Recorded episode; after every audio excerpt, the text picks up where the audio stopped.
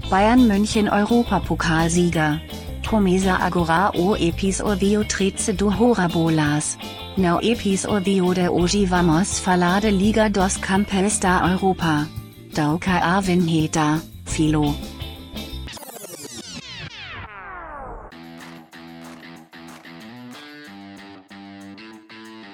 Danca Maria! Mia San Mia, meus amigos! É, o Bayern de Munique é campeão da Liga dos Campeões da Europa pela sexta vez na história, derrotando aí o PSG ontem na final, né? Começa agora o 13 terceiro episódio do Hora Bolas, a história do mundo levada na esportiva. Eu sou o Fernando Tancredo, o Tanque.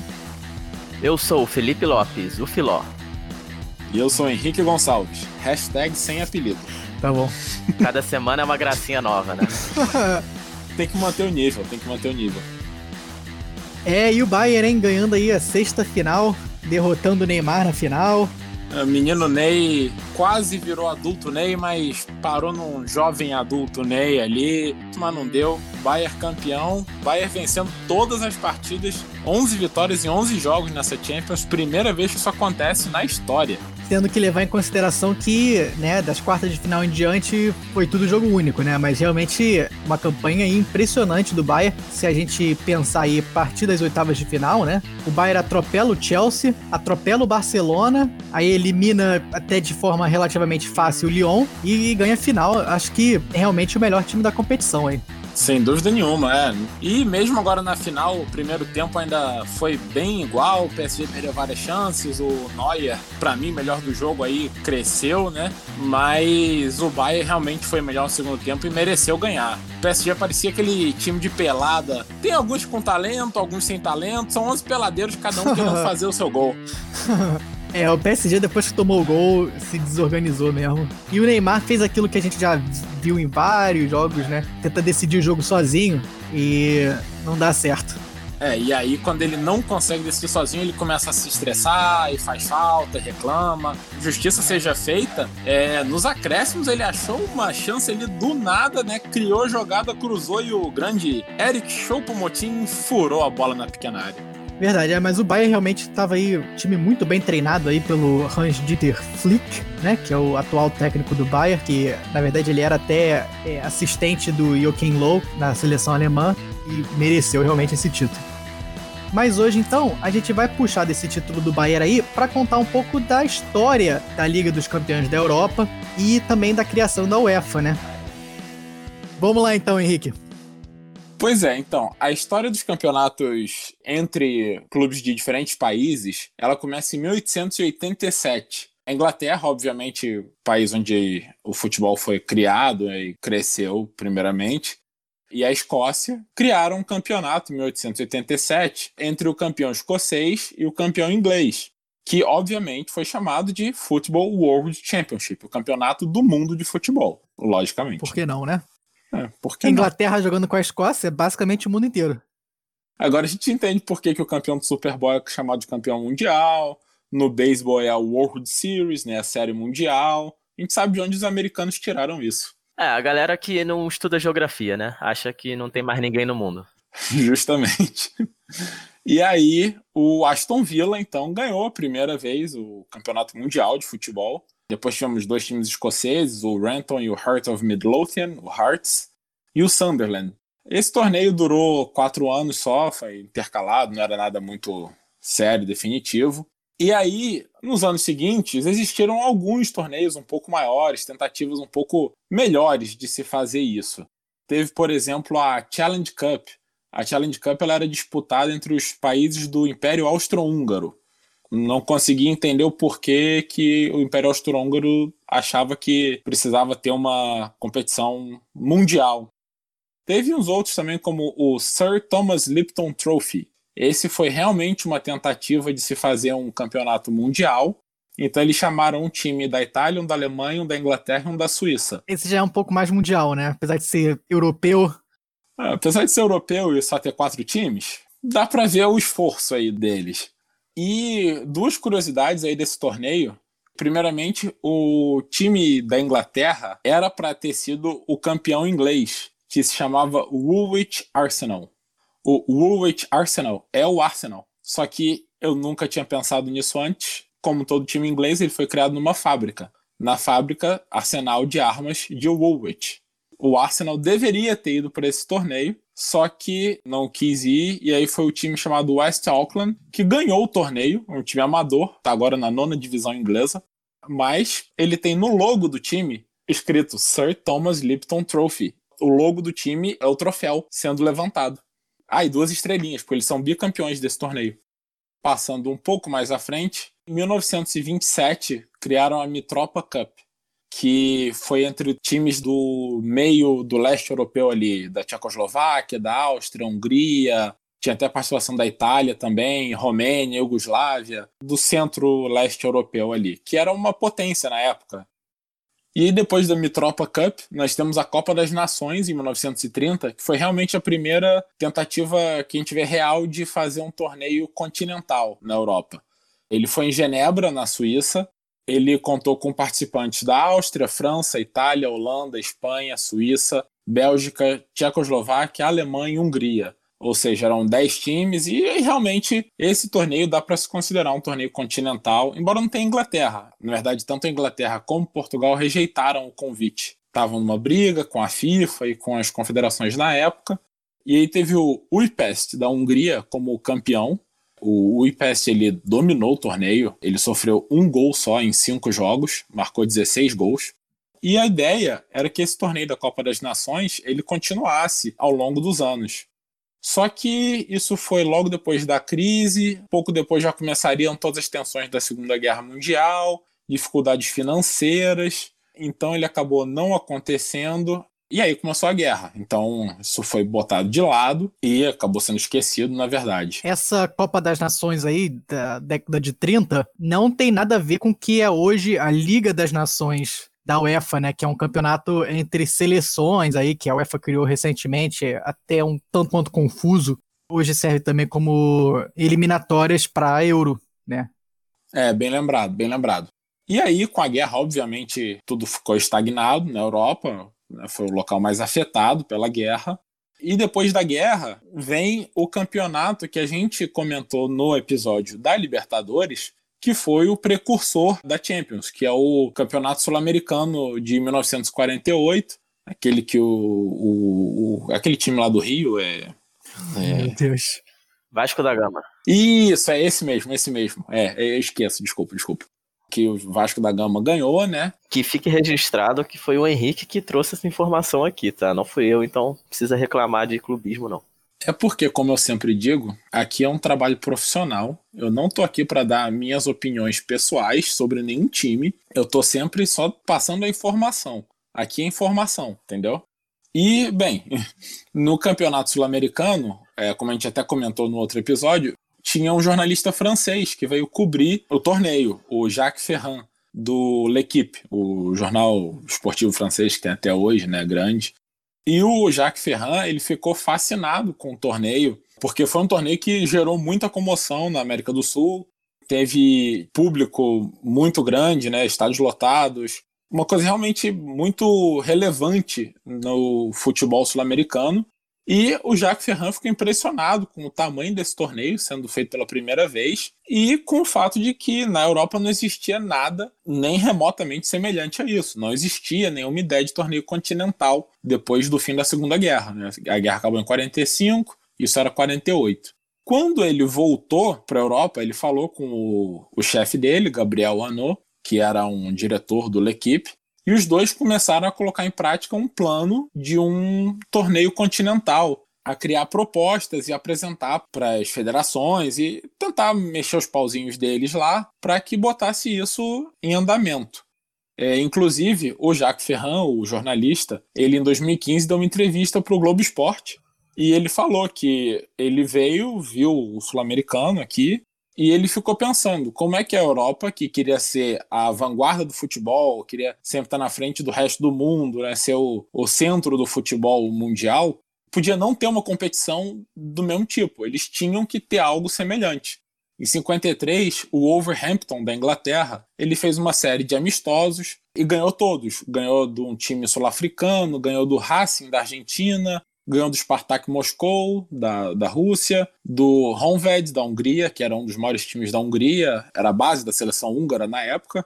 Depois dessa vitória contra o Honved por 3 a 2, um jornal inglês declarou o Wolverhampton campeão do mundo. E aí, isso foi a gota d'água que, depois de anos de campanha dos jornalistas franceses, eles perceberam que estava na hora, tinha que ter algo. Só que a UEFA ainda não existia. Tudo está acontecendo sem uma organização europeia. Ou seja, a Comembol na América do Sul, a gente viu que ela foi criada nos anos 20, enquanto nos anos 50 não existia uma confederação que unisse os países europeus. E até assim, um dos motivos dados para isso, até pela própria UEFA, num livro que a UEFA lançou, é o seguinte: a FIFA foi obviamente criada por europeus. Em 1904, sete países europeus criaram a FIFA. E na cabeça deles, na mentalidade deles, a FIFA servia para atender os interesses europeus. O problema é que a FIFA, até hoje e desde sempre, funciona no sistema de votação em que cada país tem direito a um voto. Ou seja, não tem um peso para os países mais importantes. O voto do Brasil vale o mesmo que o voto da Inglaterra, que vale o mesmo do voto de Fiji. Então, em 54 já tinham 85 países na FIFA e eram apenas 31 europeus. Ou seja, viraram uma minoria bem significativa. E sem uma confederação europeia, esses europeus não eram nem unidos, eles votavam separado. A Comebol, por existir já há décadas, fazia com que os países sul-americanos discutissem antes qualquer problema que existia e chegassem lá já unidos. Enquanto esses 31 europeus, que já não eram maioria, ficavam perdidos por ali. E aí perceberam, a gente precisa de uma confederação da Europa. E assim surgiu em 54, na Suíça, é, durante a Copa do Mundo de 54, que foi na Suíça, surgiu a UEFA, é interessante mesmo porque na década de 50 não tinha essa globalização que a gente tem hoje em dia, né?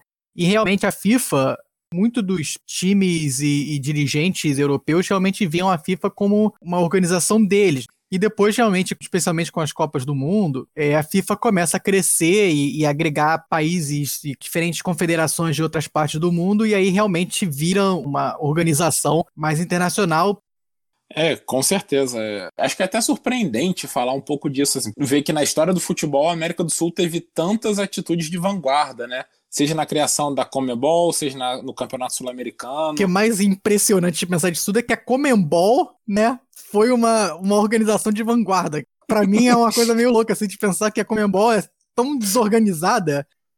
Que ela serviu para alguma coisa, né? É. A Comebol é a inspiração da UEFA. Você vê. Bom, e aí, depois da criação do F54, como eu disse, já vinha esse movimento desde 53 muito forte da criação da Champions, então a gente vai ver que logo no ano seguinte começa esse movimento da competição europeia. É, e aí falando das diferentes competições aí organizadas pela UEFA, em 55, como o Henrique bem disse aí, tem a primeira edição do que é hoje a Liga dos Campeões da Europa, que naquela época se chamava Copa dos Campeões da Europa. No começo, né, a Copa dos Campeões da Europa tinha até um formato bem interessante, porque só se classificava os times que ganhavam os seus torneios nacionais. Hoje em dia a gente tem, né, muito mais times participando da, da Liga dos Campeões e tudo isso, mas antigamente só ia um de cada país. Então o campeão da Inglaterra ia jogava o campeão da, da Alemanha, o campeão da Itália, o campeão da Espanha, mas isso também dava muita chance para times de países, entre aspas, menores, né? Ia o campeão da Hungria, e o campeão da Áustria, e o campeão da Iugoslávia. E aí, todos esses campeões nacionais jogavam um contra os outros num sistema de mata-mata, com jogos de ida e volta, e a final já era desde aquela época em jogo único para decidir o campeão. E também em sede já pré-definida, né? É, justamente, justamente. Numa sede definida antes do começo do campeonato, né? Que nem é até hoje em dia. E aí, em 55 e 56, na primeira edição aí da Copa dos Campeões, foram 16 times que participaram do torneio, e aí aos poucos, ao longo dos anos, né, diferentes confederações nacionais foram se associando aí à UEFA, e esse número foi aumentando até chegar em 32 times que foi quando fechou aí, pelo menos a época do mata-mata aí. Mas era interessante ver que realmente era um, um, torneio bem diferente do que a gente vê hoje em dia, né? Que dava muita chance aí para times menores, né? Terem chance de ganhar o torneio. Até a gente acaba vendo isso um pouco aí na década de 60 e 70. É, isso aí acabou me lembrando, é mais ou menos uma comparação com o que vai acontecer com o campeonato mundial de clubes, né? A final, o mundial de clubes, que vai mudar o formato e vai passar a ter seis times de cada confederação, né? Seis europeus, seis sul-americanos. E isso vai dificultar demais para um sul-americano ser campeão mundial, porque atualmente só precisa derrotar um europeu em um jogo. Esse novo campeonato mundial que a FIFA vai fazer aí com 24 clubes você vai precisar derrotar pelo menos dois ou três europeus no caminho, a tarefa fica muito mais difícil, né? Com certeza. Tem uma boa comparação aí mesmo. Mas aqui, voltando para falar da Copa dos Campeões, é até interessante ver o que o Henrique estava falando aí anteriormente, que os diferentes times ingleses aí se consideravam campeões, né? Jogavam contra o time da Escócia e se consideravam campeões do mundo porque um time inglês não foi ser campeão da Copa dos Campeões até 68, ou seja, as primeiras 12 edições da Copa dos Campeões da Europa não foram ganhas por time ingleses. Na verdade, esse começo foi bem dominado pelo Real Madrid, né? O Real Madrid ganha aí as primeiras cinco edições da Copa dos Campeões da Europa. Aí depois teve um domínio do Benfica, depois um domínio de times italianos, Aí depois já Madrid Celtic, até que o Manchester United ganha em 68, mostrando aí que aquele torneio entre times ingleses realmente não era um bom parâmetro para definir quem é o maior time da Europa, né? Muito menos do mundo. É, e o engraçado até é que antes do Manchester United ser campeão, o Celtic, né, foi campeão um ano antes, ali em 67. É. Então até o time da Escócia ganhou antes do time inglês. Isso mostra que a Escócia tinha razão em considerar os escoceses campeões daquele torneio de 1880, os ingleses não.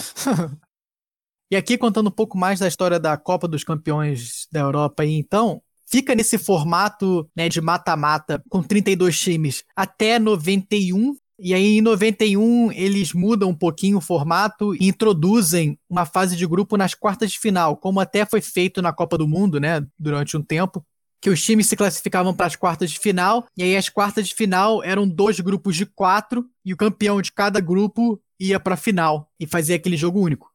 E aí, 91, 92 é o último ano em que o torneio é disputado com esse nome de Copa dos Campeões da Europa, antes de virar a Liga dos Campeões da Europa que a gente conhece até hoje. E aí, 92, 93 é o primeiro ano que se utiliza esse nome Liga dos Campeões da Europa ou Champions, né? Dependendo de como que você gosta de chamar o torneio. Essa mudança para o nome atual de UEFA Champions League, que aconteceu aí em 92, 93, ela começou na verdade em 91, porque a UEFA decidiu aí começar um movimento de tornar o torneio mais comercial, né, de investir mais em marketing. Eles até se associaram com uma empresa especialista em marketing e eventos televisivos para fomentar esse processo. E isso resultou em várias mudanças que a gente vê até hoje, né? Por exemplo, o hino da Champions League foi criado nessa época a própria bola famosa, a Star Ball, né, que é essa bola com as estrelas que até hoje em dia é usada também foi criada nesse movimento. E aí realmente na temporada 92-93 que tem o torneio que a gente conhece até hoje, com exceção ainda só do formato que eu vou falando aqui ao longo dos anos. Nesse ano também começou a fase de entrada, né, que é aquela fase antes do torneio em si, como se fosse uma classificatória já entre times de diferentes países. A pré-liga dos campeões da Europa, né? É, isso, a pré-liga dos campeões. E aí também aumentou né, a possibilidade de outros países participarem e outros times menores estarem ali na primeira fase do torneio.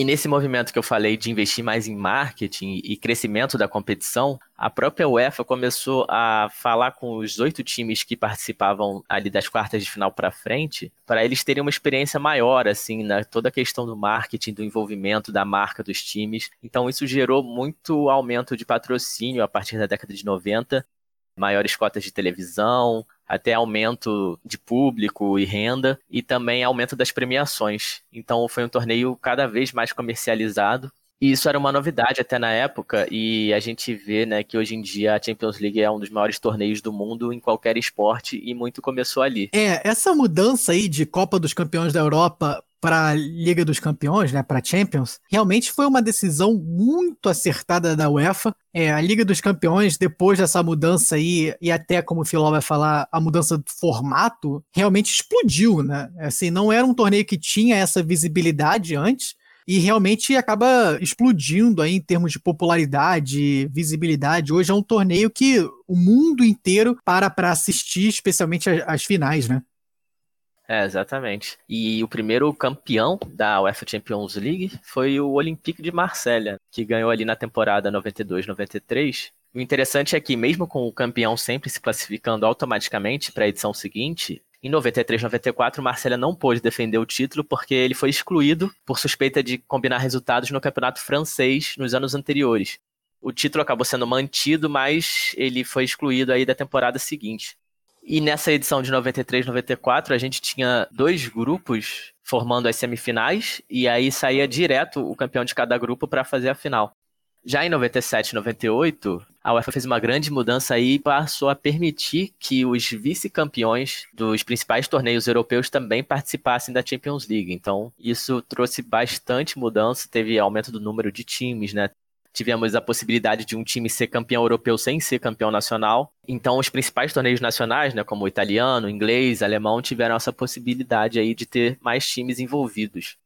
E logo depois, dois anos depois, em 99 e 2000, é, a UEFA aumentou ainda mais né, a possibilidade de entrada na competição. As três principais ligas, segundo o ranking da UEFA, que na época era Espanha, Itália e Alemanha, poderiam ter quatro times participando, enquanto as três ligas seguintes em força, digamos, que seriam Inglaterra, França e Holanda, poderiam entrar com três times classificados. Então foi realmente ali no início dos anos 2000 que a gente teve essa grande mudança e permitiu muito mais times entrarem no torneio, que a gente vê, né, hoje em dia tem 32 times aí e vários times da Inglaterra, da Itália, da Espanha e da Alemanha. E nesse ano também é, a gente teve a mudança de formato mais uma vez, né? Com a entrada de mais times. Foi a primeira vez com oito grupos, porque até então a gente tinha primeiro a Copa com quatro grupos e depois com seis na primeira fase. E justamente no ano que teve essa entrada de mais times dos mesmos países na competição, a gente tem a primeira final entre times do mesmo país, que foi a vitória por 3 a 0 do Real Madrid contra o Valência, ambos aí da Espanha. E para fechar sobre essa competição de 99 e 2000, também foi nela que começou a, o terceiro colocado dos grupos da primeira fase serem classificados direto para a Copa da UEFA, né, que era a competição secundária da Europa, já num estágio mais avançado. É interessante ver que esse formato de apenas os campeões de cada país se classificarem para a Copa dos Campeões durou basicamente até os anos 2000, né? É, como o Filó falou em 97, e eu, particularmente, dando a minha opinião aqui, Obviamente, a, a Liga dos Campeões hoje é um torneio espetacular, mas esse ideal aí do torneio ser feito, ser disputado apenas pelos campeões de cada país, eu acho bem legal até. Acho uma ideia assim bem, bem legal. E gostaria até de ver isso voltar de, de certa forma, porque eu acho que a competição é um pouco diferente, dá realmente muito mais possibilidade para campeões de, de países menores terem uma chance. É, ao mesmo tempo, assim, é interessante essa ideia do um torneio só com campeões, é até o que a gente tinha, como o Henrique bem falou, no Mundial, né? Mas também, por outro lado, deixa de fora muito time grande, né? Muito time bom. E acho que talvez perca um pouco a qualidade do torneio, por isso até que essa mudança foi feita. Talvez se fizessem um segundo torneio aí com só os campeões. Ou é a ideia até da Supercopa da Europa, né? Que seria o campeão da Champions League com o campeão da Liga Europa. É engraçado que, para mim, é exatamente o contrário. Né? Assim, obviamente a ideia de só os campeões é muito legal, mas eu gosto muito mais do torneio sendo como é, onde você aumenta o nível do torneio, né, das fases finais, em troca de tornar praticamente impossível os campeões dos países pequenos conseguirem alguma coisa. É, só para fazer um levantamento aqui, para explicar isso um, um pouco do que eu falei, nós tivemos alguns times de países né, relativamente pequenos aí no cenário europeu chegando na final e alguns até ganhando, né? A gente teve o Celtic, como a gente já citou aí, ganhando em 67. A gente tem o Feyenoord da Holanda ganhando em 70, que realmente não é um time grande.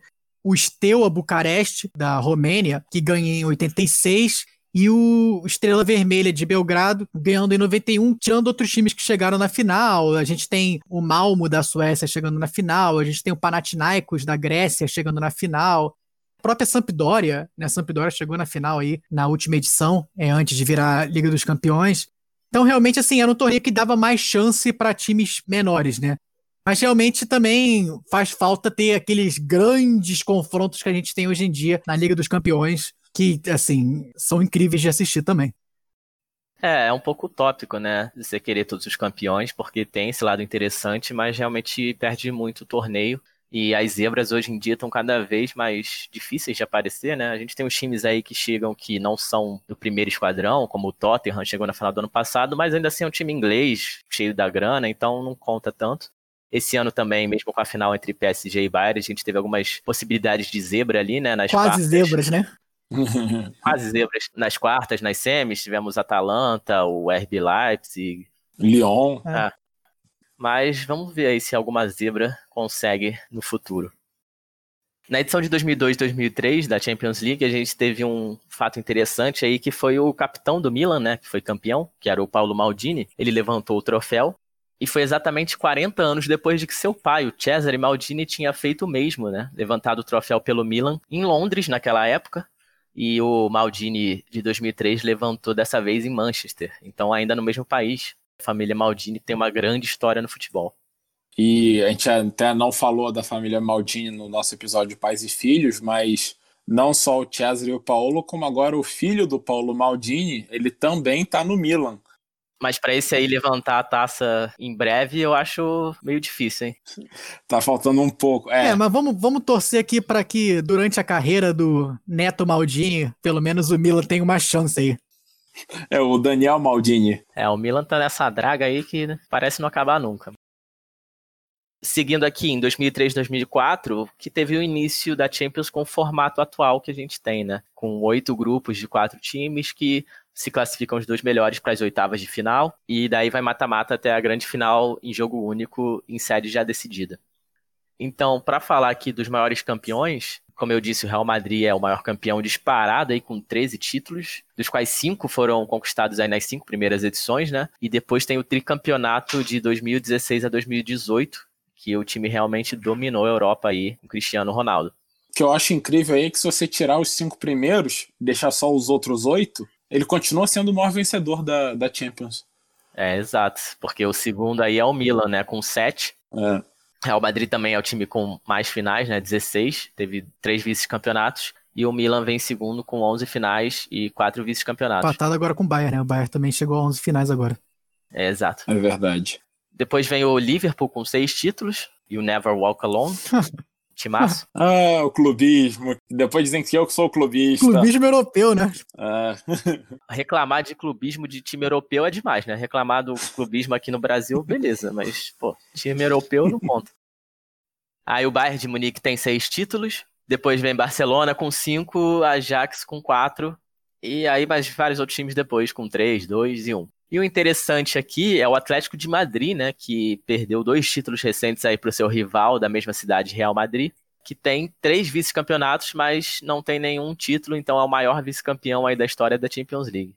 E o segundo maior vice é o Valência, né, time aí do nosso querido Henrique. É, é doloroso. Com dois vices e nenhum título, e o Reims da França, que também tem dois vices e nenhum título, mas isso lá na época da década de 50. Em relação aos maiores campeões também, até 2009 a UEFA tinha uma regra de que os times que atingissem ou cinco títulos totais ou três títulos seguidos levariam a taça para casa, né? E aí seria depois feita uma nova taça para ser usada no ano seguinte. E isso aconteceu cinco vezes com o Real Madrid, o Bayern de Munique, o Milan e o Liverpool. Esses então conseguiram levar a taça para casa. E o Ajax também conseguiu o Barcelona também tem cinco títulos, mas já foi depois de 2009, então eles não levaram a taça para casa. Por isso que só aqueles outros cinco times conseguiram esse feito. Porque a partir de 2009 o time leva só uma réplica para casa, né? Não a taça original. É, o negócio é que essa taça aí da Liga dos Campeões, ela não é de ouro, né? Então você vai levar para casa e vai derreter e vai vender o quê? Não tem graça, né? É, não dá nem pra derreter, né? É, não dá nem pra derreter. O negócio é, pô, sei lá, prata, não tem valor nenhum. Em relação aos países campeões da Champions League, a Espanha tem o maior número de títulos com 18, a Inglaterra tem 13 e em terceiro a Itália com 12. Passando para falar das outras competições continentais organizadas pela UEFA ao longo dos anos aí, o segundo principal torneio que a gente conhece hoje é a Liga Europa, né? A Liga Europa, na verdade, começou lá atrás como a Copa das Cidades com Feiras. Esse nome é um nome tanto quanto é um nome tanto quanto interessante, porque valorizava os produtos naturais. Verdade. Foi um torneio organizado por diferentes confederações nacionais, mas ele sempre ocorria junto com as feiras de comércio entre os diferentes países da Europa.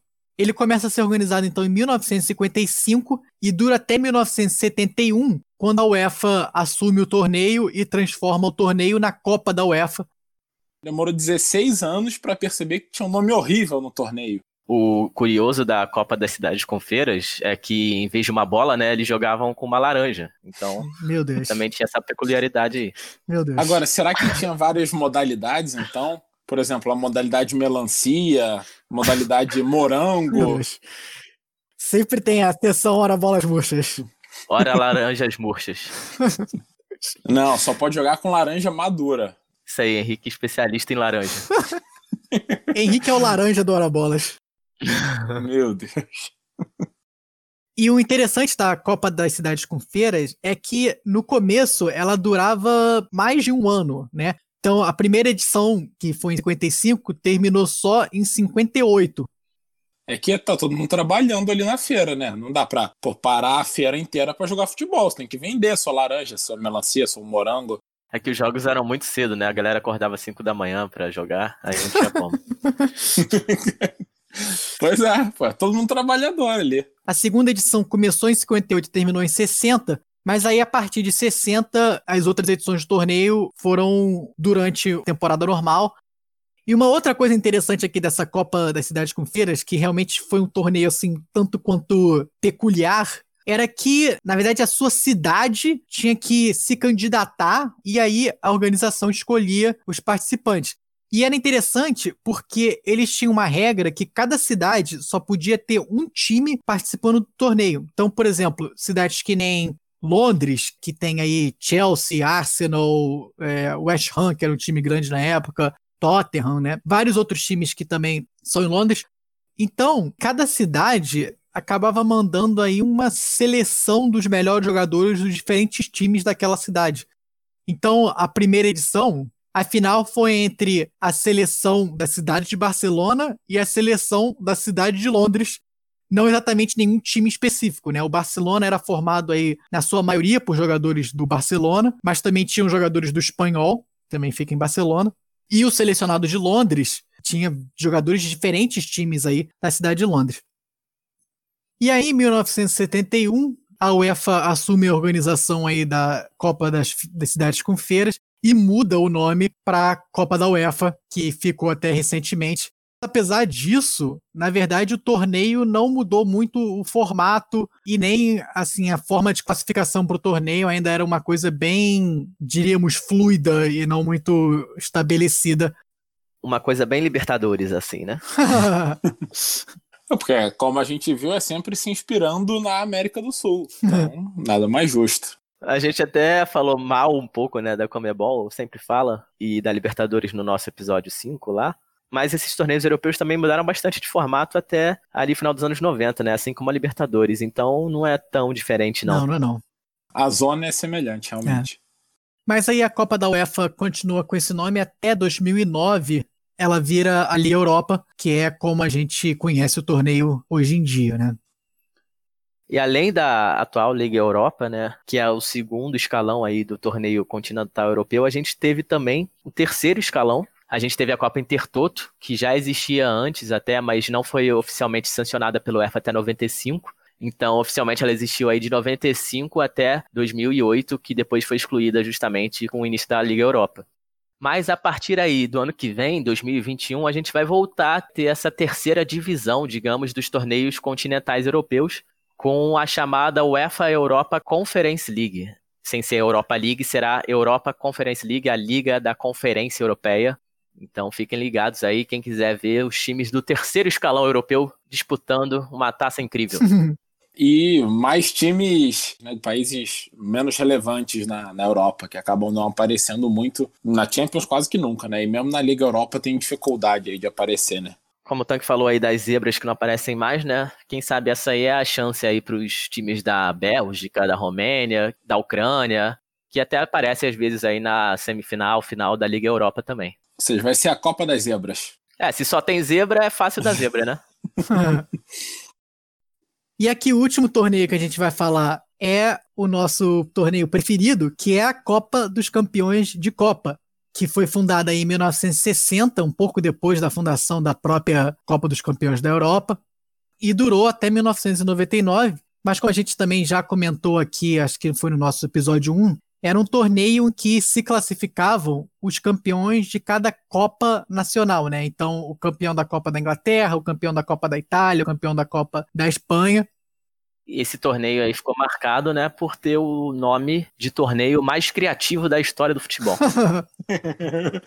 Para compensar a criatividade da Copa dos Feirantes, criaram esse aí, Copa dos Campeões de Copa. É, que no Brasil acabou sendo conhecido como Recopa Europeia, né? Um nome um pouco menos pior do que Copa da Copa. Pelo menos é duas Copas vira Recopa. Um pouco mais criativo. Isso. Eu só queria dizer que o campeão desse torneio é o campeão da Copa dos Campeões de Copa. Começa a repetir cada vez mais, é um loop infinito. Isso. Podia ser também Cocopa. Copa, Copa. Copa, Copa, Copa Pá, tem várias opções aí. Meu Deus. E aí o time vencedor seria o Can Campeão. Meu Deus. Campeão, peão? Mas aí realmente a Recopa Europeia foi, por muitos anos, aí, a segunda maior competição europeia, até sendo mais importante do que a própria Copa da UEFA. Mas, como o Filó falou aí, depois que a Liga dos Campeões começou a permitir mais de um time por país, realmente aí a, a Recopa Europeia, ou a Copa dos Campeões de Copa, acabou perdendo bastante força e eventualmente, é, na temporada 2000, ela acabou sendo fundida com a Copa da UEFA.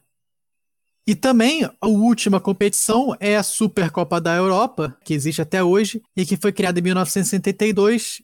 Hoje em dia é o campeão da Liga dos Campeões versus o campeão da Liga Europa, mas até aí a fusão da Copa da UEFA com a Recopa Europeia, a Supercopa era disputada entre o campeão da Copa dos Campeões e o campeão da Recopa Europeia ou da Copa dos Campeões de Copa.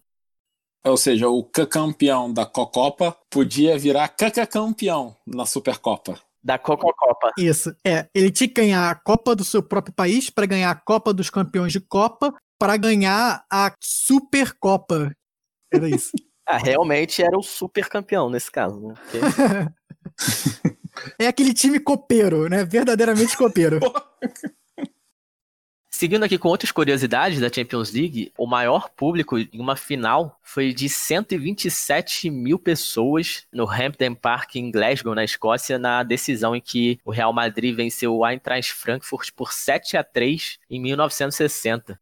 A premiação da Champions League também é um valor que sempre foi crescendo ao longo dos anos e atualmente o vencedor da final leva para casa 19 milhões de euros só pela final então, um clube campeão leva ao todo, né, somando as premiações de todas as fases, até 83 milhões de euros para casa, fora aí os contratos de marketing, a parte de distribuição das cotas de TV, só em premiação mesmo do torneio. É, isso mostra bastante o crescimento aí da competição é, nos últimos 20 anos, né? Hoje em dia dá um, um lucro absurdo a, a Liga dos Campeões. É, realmente nessas últimas duas décadas aí foi que decolou o torneio eu já falei aqui do hino da Champions League, né, que é bem marcante, foi criado lá em 92. E o curioso desse hino é que ele usa os três idiomas oficiais da UEFA, que são o inglês, o alemão e o francês. Então ali no refrão, né, aquela parte que todo mundo conhece, se alguém quiser cantar aí. Aquele silêncio. Não? Eu tô guardando meus talentos musicais para outra hora. Mas enfim, na no verso, né? A gente tem aí uma expressão em alemão que é Die Meister e Die Besten, os melhores, os mestres. Depois a gente tem Le Grand Equipe, em francês, as grandes equipes. E depois, para fechar em inglês, o famoso The Champions, né? Os campeões. The Champions. Aí, tá aí. Aí, sabia que se eu falasse, alguém ia, ia cair na isca. Não resisti, não, não resisti. Dá pra resistir, né? Quando vem aquela musiquinha, você tá gritando. Mas só alguém com talento linguístico, um poliglota como o Filó, para falar o hino inteiro, as três línguas, né? Não é para qualquer um isso. É. Mostrando que seu alemão e seu francês continuam em dia. Exatamente. E quem quiser ouvir mais do meu alemão, aí fica ligado. Já temos um teaser aqui, porque episódio que vem a gente fala bastante alemão. Opa! Vocês dois aí, porque eu nem me arrisco. Eu vim do futuro aqui com essa informação. Seguindo aqui para falar dos jogadores campeões da Champions League, O espanhol Francisco Gento é o recordista de títulos como jogador, né? Naquela época ali que o Real Madrid dominava e foi seis vezes campeão em dez anos, ele foi campeão junto em todas as vezes, então tem aí seis títulos. E sete ex-jogadores também têm títulos como técnicos da Champions League, é, o que é uma coisa bem impressionante até.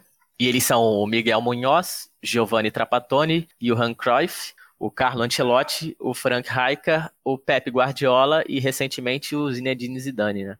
E desses, o Ancelotti e o Zidane são os que venceram mais vezes como técnicos, com três cada um. E eles são também os técnicos mais vencedores da Champions League, empatados com o Bob Paisley, que também tem três títulos pelo Liverpool na década de 70.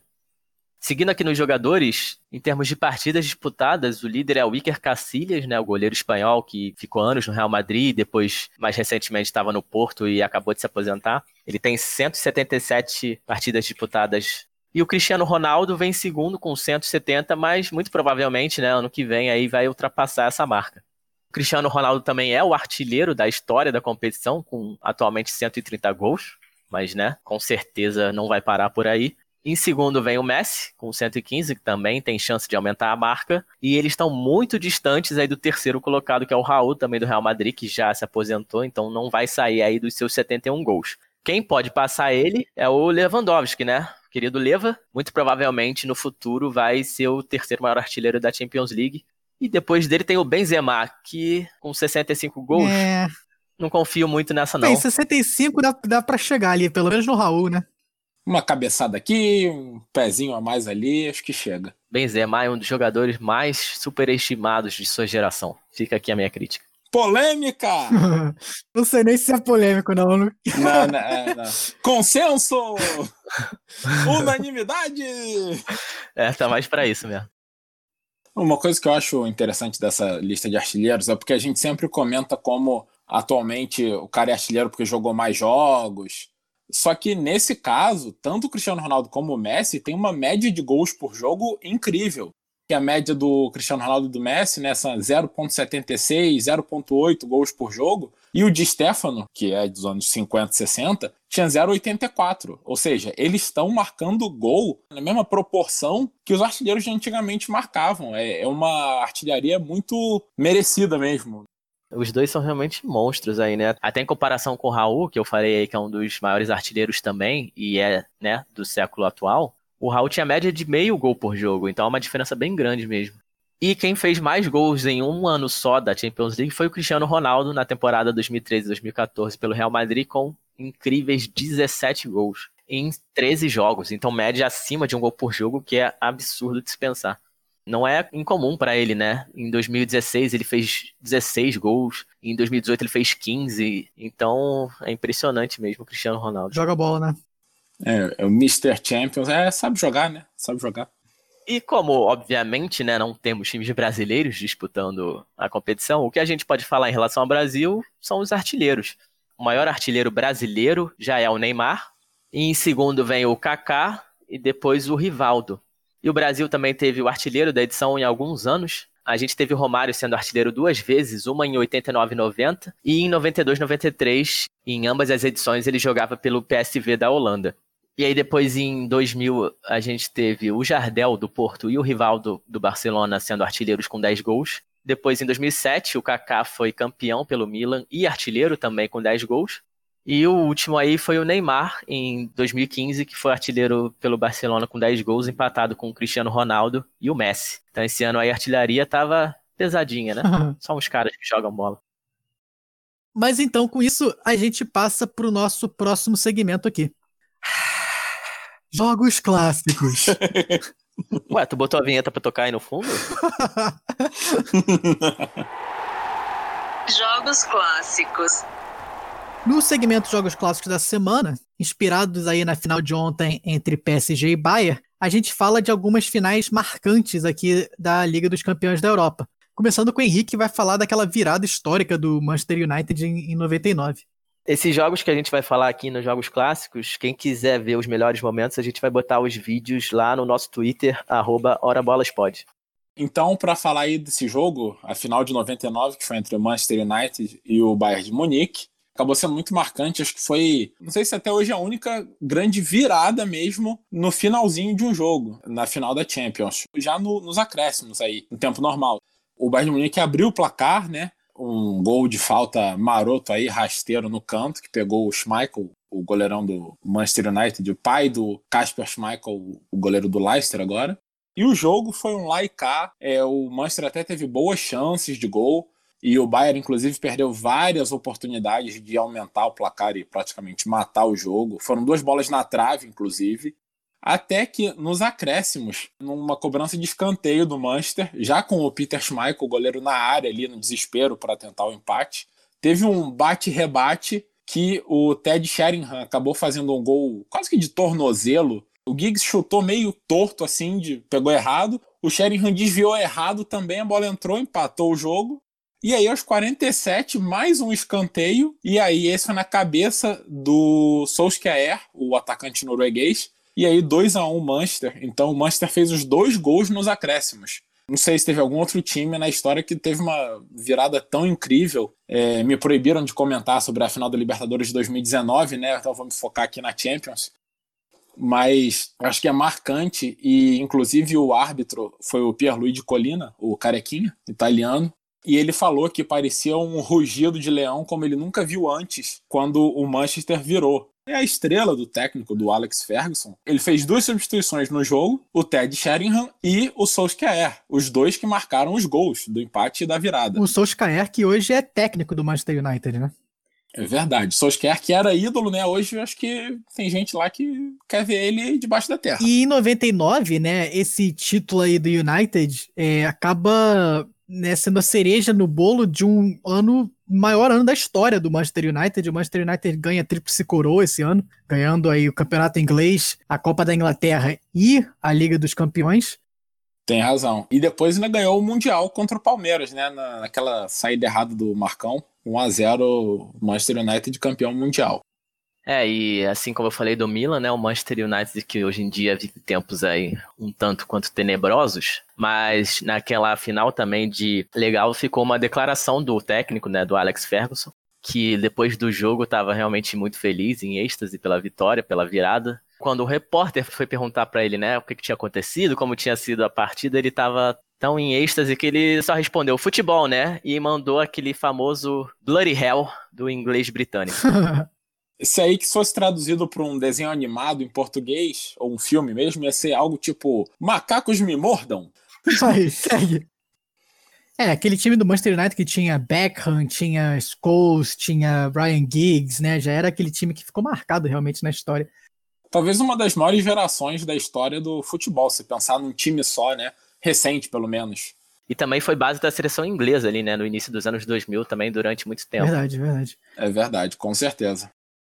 Seguindo aqui para falar do meu jogo clássico, eu escolhi, né, como torcedor do Liverpool, a famosa virada aí contra o Milan da temporada 2004-2005, que o Liverpool perdia por 3 a 0, né? O Milan fez 3 a 0 no primeiro tempo ainda, com gol do Maldini logo a um minuto e dois do Crespo aos 39 e aos 44.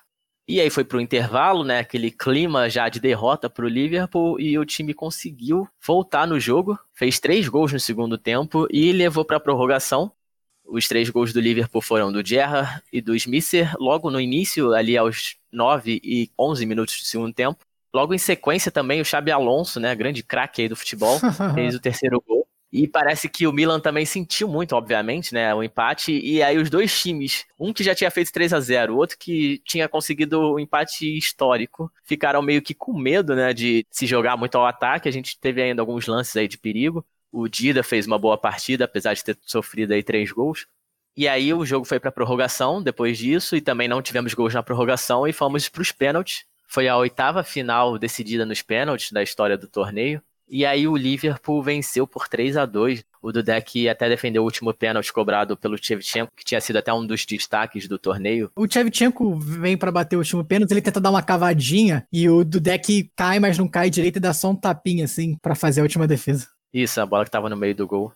E aí o, Liverpool sai campeão e o Gerrard levanta a taça. O Liverpool que era treinado aí pelo espanhol Rafael Benítez, tinha um ótimo time com a zaga ali com Carragher e Ripia, tinha o Xabi Alonso no meio campo com o Gerra, no ataque tinha o Milan Baros, o Kiewel, pelo outro lado, o Milan tinha um time que é quase uma seleção, né? Era até o favorito, poderia se dizer, para a final. Time treinado pelo Carlo Ancelotti, que é um dos maiores campeões aí, como eu disse, como técnico. Tinha Dida, Cafu, Kaká, tinha Stan, Nesta e Maldini na zaga, o meio-campo com Pirlo, Gattuso, Sidorf, Tchevchenko e Crespo. Era realmente uma seleção mundial essa equipe. E o Liverpool conseguiu aí uma das maiores viradas da história do torneio, principalmente na final contra um timaço desse. Foi realmente um feito incrível e foi até um dos maiores motivos para hoje em dia ser torcedor do Liverpool, né? Essa final que foi disputada na Turquia em Istambul. É, esse jogo foi incrível. Esse jogo foi incrível realmente porque você vendo a escalação dos dois times, o Milan tem um time, assim, com todo respeito ao Liverpool, muito melhor no papel, sim, sim. todos craques, né? E aí o Milan abre 3 a 0 no primeiro tempo. Você acha que o jogo acabou, né? Assim, eu lembro de estar assistindo aquele jogo, 3 a 0 no intervalo, para mim o jogo tava decidido, né? E aí o Liverpool volta e empata 3 a 3 em 15 minutos. E ficou um negócio meio tipo assim, cara, será que o Liverpool vai conseguir virar ainda? Que aí seria realmente espetacular. Acabou indo para os pênaltis, que também foi assim, incrível. Aquela final foi realmente incrível. Esse Milan que também era um pouco da base da seleção italiana, né? Que depois foi campeão em 2006 da Copa do Mundo. E o Dida, que era um grande pegador de pênaltis, né? Era, acho que até hoje eu acho que eu considero o melhor defensor de pênaltis que eu vi. Inacreditável, né? E o Dida até pegou um pênalti, né? Mas realmente quem brilhou mais nesse dia foi o Dudek, que pegou dois aí, um do Pirlo e o pênalti final batido pelo Tchevchenko. Tank falou aí que o Gerrard era o único craque desse time e ele foi eleito o melhor jogador da partida, né? Também fez uma exibição incrível. E esse jogo, justamente pela virada incrível, pelo fato do Milan ter um time absurdo, também é até hoje conhecido como o Milagre de Istambul aí, entra para a história do futebol. E último jogo que na verdade eu tinha separado aqui pra gente falar é a final de 2014 entre Real Madrid e Atlético de Madrid, a primeira das duas finais entre esses times, é, que foi a primeira final na história da Liga dos Campeões e da Copa dos Campeões da Europa, que foi entre dois times da mesma cidade, né? A gente teve alguns outros confrontos entre times do mesmo país. Essa final que foi em Lisboa, até relativamente perto ali de Madrid. E foi é, um jogo emocionante, né? Vamos botar assim porque aquele Atlético de Madrid chegava como uma zebra, assim, o Atlético estava ali no começo dessa virada e hoje o Atlético já né, é um time que impõe um pouco mais de respeito aí na, na Liga dos Campeões, mas já treinado pelo Simeone, nesse estilo de jogo que o Simeone tem até hoje, bem, bem fechadinho. É, o Atlético sai na frente com gol aos 36 do Godin, numa jogada de escanteio, e o jogo fica 1 a 0 para o Atlético até os 48 do segundo tempo, que aí até o pessoal que acompanha lembra bem desse lance, que é um cruzamento que vem do Modric da direita e o Sérgio Ramos empata aí o jogo aos 48 do segundo tempo para mandar para prorrogação, num jogo que até aquele ponto era ataque contra defesa. E aí na prorrogação chega até a dar um pouco de pena do Atlético, claramente vê que o time não tem mais perna o Real acaba abrindo 4 a 1 na prorrogação, daquele gol famoso do Bale, né, que é o chute do Di Maria, o, o goleiro do Atlético defende e o Bale completa de cabeça. E dali para frente, realmente, o, o Real passeou com tranquilidade. Virou passeio, né, dali para frente. É. Eu, pelo menos, estava torcendo bastante pro Atlético, até por ser, né, um time aí azarão. E foi bem triste, assim, pra torcida do Atlético 4x1, na verdade, é, é, bem injusto se você olhar só o resultado em si. Você dá a impressão que foi um jogo fácil para o Real Madrid e foi totalmente o contrário disso. É. Eu acho que esse jogo é bem marcante porque realmente é aquele clássico da cidade, né? E o Atlético tinha ali a chance de sendo o time menor da cidade de Madrid, seria uma vitória histórica, né? Se o Atlético consegue derrubar o Real Madrid na final da Liga dos Campeões da Europa. E realmente eles estavam fazendo isso até os 48 do segundo tempo, quando o Sérgio Ramos acha aquela cabeçada e empata o jogo. E só para passar aqui a escalação do Real Madrid, que realmente tinha um timaço, Cacilhas, Carvajal na direita, Varane e Sérgio Ramos na zaga, Fábio Coentrão na esquerda, e aí o meio para Modric, Kedira, e no ataque de Maria, Bale, Benzema e Cristiano Ronaldo. E esse título foi bem marcante para o Real Madrid, né? Porque foi a famosa La Décima, décimo título do Real Madrid, que até também estava um bom tempo sem ganhar a Champions, não ganhava desde 2002. E foi o que começou esse reinado aí, essa dinastia recente, né? Porque depois foi campeão, não no ano seguinte, mas depois de 2016 a 18 foi campeão novamente. ainda com a mesma base do time e o Cristiano Ronaldo brilhando. O Real Madrid ganha aí quatro vezes em cinco anos. E, na verdade, volta a ganhar em 2016 de novo contra o Atlético de Madrid, mas aí acaba ganhando nos pênaltis. A história de derrotas do Atlético de Madrid em finais ela é bem sofrida, né? finais de Champions. E só para falar que o Real Madrid era treinado pelo Ancelotti, o Ancelotti que perdeu com o Milan, mas ganhou a final com o Real Madrid aí em 2014. Tomou uma virada histórica e agora conseguiu uma virada histórica. É, isso aí. Bem, com isso então, a gente fecha aqui o nosso 13 terceiro episódio. É, sempre lembrando vocês aí para seguirem a gente nas redes sociais. A gente está como Hora Bolas Pod, tanto no Twitter como no Instagram. E também estamos aí nas diferentes plataformas que você usa para escutar o nosso podcast. No Spotify, Apple Podcast, Google Podcast, no Deezer e também no YouTube. Então segue a gente lá também. Gostaria de agradecer aqui aos meus co-apresentadores. Obrigado, Henrique. Obrigado, Filó. Falou, pessoal. Obrigado por ouvir a gente e até a próxima.